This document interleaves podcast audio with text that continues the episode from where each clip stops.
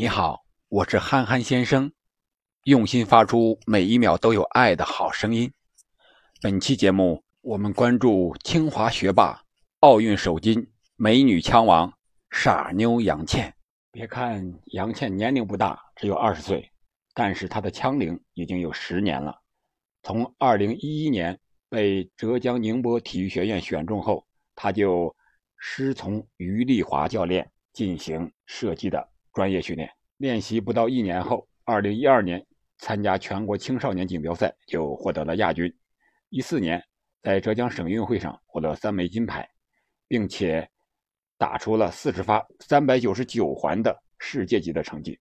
二零一五年入选国家青奥队，二零一六年被清华大学呃附属中学射击队特招，二零一七年考入清华大学经济管理学院。然后是二零一九年入选了国家队，二零二一年七月十四日入选了东京奥运会射击队的名单。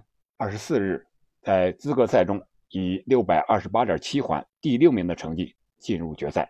决赛只有八名队员，在决赛中后来居上，共二十四发子弹，打出了二百五十一点八环的成绩，最终为中国代表团收获东京奥运会的。首枚金牌，也是东京奥运会产生的第一枚金牌，使中华人民共和国国歌奏响在日本东京的赛场上。为他颁奖的是国际奥委会主席。可以说，杨倩有着处变不惊的性格，是一名比赛型的选手。越到大赛，心态越好。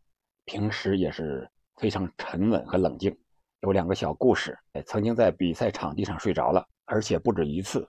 有一次是在比赛训练的时候睡着了，还有一次是错过了坐大巴的时间。可见他的性格是非常的沉稳和冷静的，心态特别的好。在私底下也有好多人叫他“傻大妞”，但是这个“傻大妞”更多的是一种爱称，是对他心态和心理素质良好表现的一种爱称。我觉得杨倩夺得奥运首金并不是偶然的，也有它的必然性。就是我们可以回顾一下杨倩的经历，她是一步一个脚印走过来的。她的成绩可能不是特别突出，但是特别稳定。这就是一名奥运选手需要具备的一种特别的心理素质。这也给我们带来了启示，特别是运动员带来了启示，可以写一本书了，论运动员的文化修养。要我说，运动员就是要文化和专业。两条腿走路，两手抓，两不误，而且是相互促进的。通过学习，可以拓展思路和悟性，提升自我管理和时间管理的能力。我想，不光是一名优秀的运动员，世界上不管是干哪一行的，想要成为一名优秀的人，都应该具备独一无二的专业能力和持续不断的学习能力。可以说，这是成功的不二法则。杨倩的故事，我们就了解到这儿。下期不见不散，继续为中国奥运健儿加油，为中国加油。